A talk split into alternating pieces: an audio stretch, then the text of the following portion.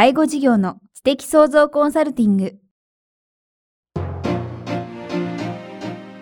ポッドキャスト介護事業の知的創造コンサルティングでは、介護事業サービスを充実させるヒントはもちろん、介護事業特有のマーケティングや数字を具体的にするアカウンティングの知識を身につけていただける番組です。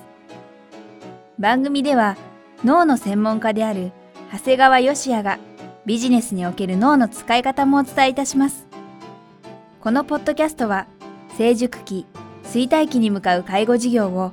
継続、発展させるためのノウハウを提供する医療法人ブレイングループがお届けします。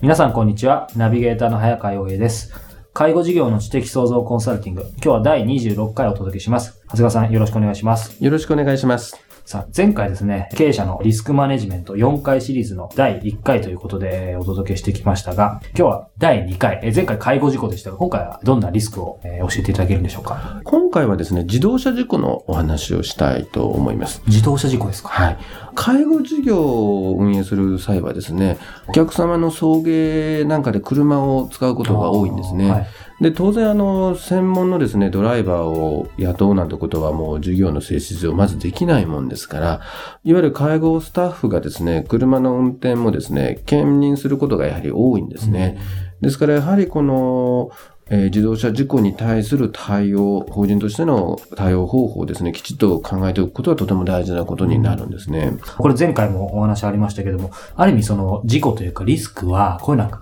まあ、起きない方がいいにもちろん越したことないと思うんですけど、この自動車事故も大きいか小さいか別として、はい、介護事業者であれば、起きるとある意味思ってるぐらいじゃないと。そうですね。あの、本当にあの、対人みたいなですね、大きな事故っていうのは正直僕も経験したことはないんですが、もう小さな物損、自分とこの車をぶつけてしまった、こすってしまった、もしくは利用者様のですね、お宅の、まあ、生垣を傷つけてしまったっていうのも小さなことはですね、本当にたくさんあります。で、まあ、それに対してですね、これもやっておられる法人がどれだけあるかわからないんですけど、まあ、うちの法人なんかですとですね、まあ、安全運転マニュアルを作成して、まあ、こうやって安全運転をするんですよ、だとかですね、あと、事故報告書。もうどんな小さな事故であっても必ずですね、報告してもらうということはですね、やはり最低限やっておかれる必要があると思います。うん、この今お話しあった安全運転マニュアル、事故報告書っていうのは、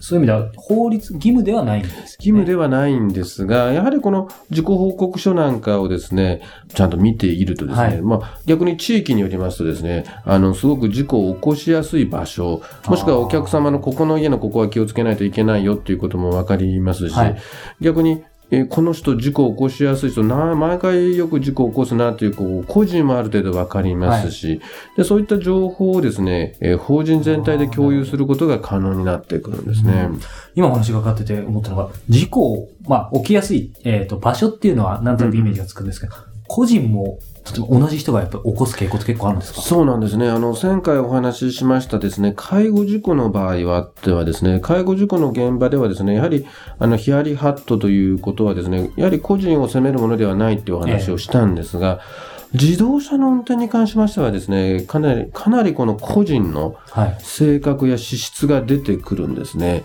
はい、なるほど。ですからやっぱり半年だとか1年っていう単位、時間の枠でですね、報告書を見ていくとですね、やはりある個人がですね、やはり事故をあまりにも起こしているということは、うん、あの、やはり出てくるんですね。はい、この場合はですね、やはりその個人に対してですね、特別な指導もやっぱり必要になりますね。うん、特別な指導というと、個別にあなたのもう危ないよみたいな。そうなんですね。やはりあの、不思議なんですが、もう周りの誰もが、もうスタッフも場合によってはですね、はい、お客様までもがですね、この人の運転は荒いってことが分かっているんだけど、本人だけ気が付いてないというケースは、あるんですね。だからやはり、これ、なかなか個人をですね、指導するというのはとても大変ではあるんですが、はい、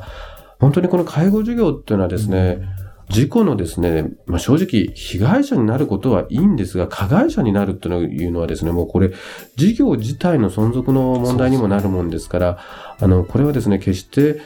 手をこまねくことなく、早い段階でえー対応していく必要があると思います。なるほど。あの、今お話が伺って、まあ、まさしくこの事故を起こすのはもう機械ではなく、もう人なので、はいそこの部分での、まあ、リスクマネジメントっていうのはまず第一にあると思うんですけども、その法人として、会社として、はい。その他に何かリスクマネジメントとしてできることっていうのはあるんでしょうか？そうですね。あの、うちなんかですとですね、あの、加入している損保会社さんがですね、はいあの、運転適正検査をやってくれますので、はい。で、これをですね、あの、まあ、も模擬の車の運転みたいなのをさせていただいて、あの教習所であるよ。そうです、はい。そうするとですね、確かに、あの、個々の運転の癖っていうのが、やはりちゃんと指摘されますので、それを、えー個人にでフィードバックするってこともしております。うん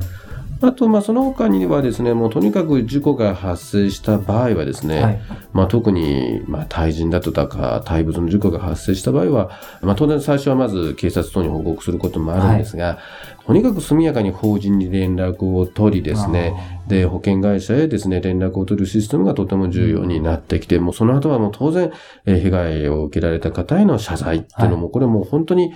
あの、時間速やかに、うんえーもう一つのシステムとしてできる形を作る必要があります。今お話が伺ってると、決してそのシステム自体を作るの難しいことではないんですよね。ではないですねそれこそそのマニュアルで、きちんとそれを徹底させることが大事なんですよね。そうですね。まあ、ただですね、まあ、そんなことをどれだけ気をつけても、やっぱりですね、もう本当小さな自損事故を含めれば、必ずやはりこれも起きるんですね。本当に口でどれだけ注意しても、やっぱり限界がありますので、はい。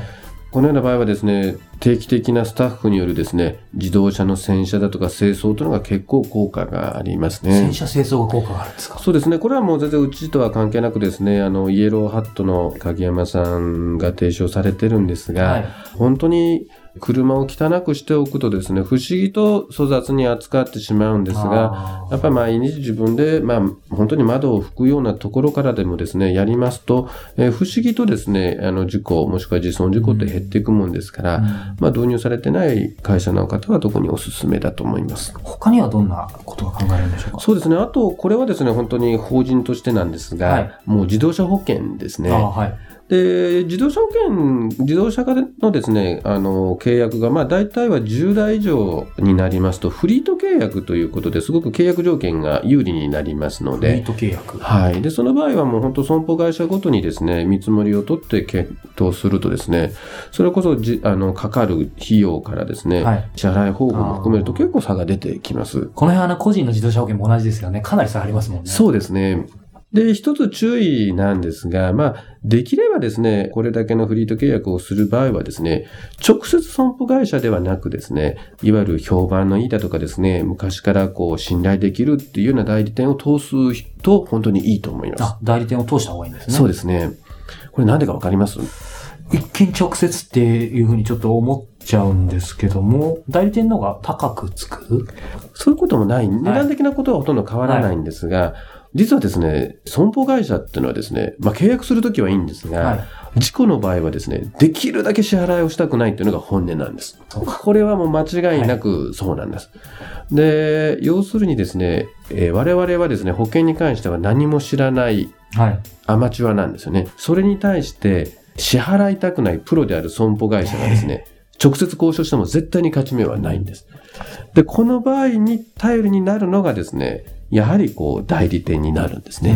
ん。ですから、これはですね、本当に我々はですね、えー医者として診断書を書く機会というのは結構感じるもんですから、はまあ、損保会社さんだとかっていうのはですね、結構代理店による差が出てきますので、これは直接でなく信頼できる代理店をですね、通すっていうのが、あの、とても重要であるし、ぜひ皆さんにも知ってていただきたいことだと思います。はい、ありがとうございます。今日は非常に具体的なお話を伺いました。介護事業の知的創造コンサルティング、えー第26回リスクマネジメント第2回自動車事故についてお話を伺いました。長谷川さんありがとうございました。ありがとうございました。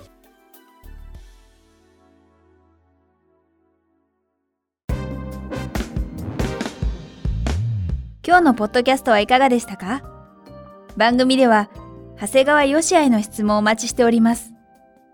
質問は株式会社在宅のウェブサイトにあるお問い合わせフォームからお申し込みください。サイト URL は http コロンスラッシュスラッシュ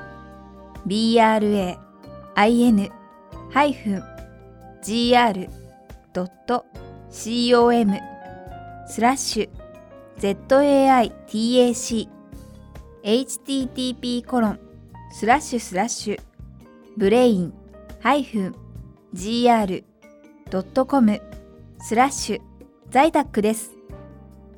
それではまたお耳にかかりましょう。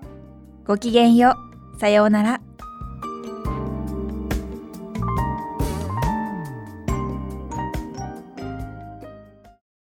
この番組は、提供、医療法人ブレイングループ、理事長、長谷川義也、プロデュース、キクタス、早川洋平、制作協力、若菜はじめ、ナレーション、清水夏美によりお送りいたしました。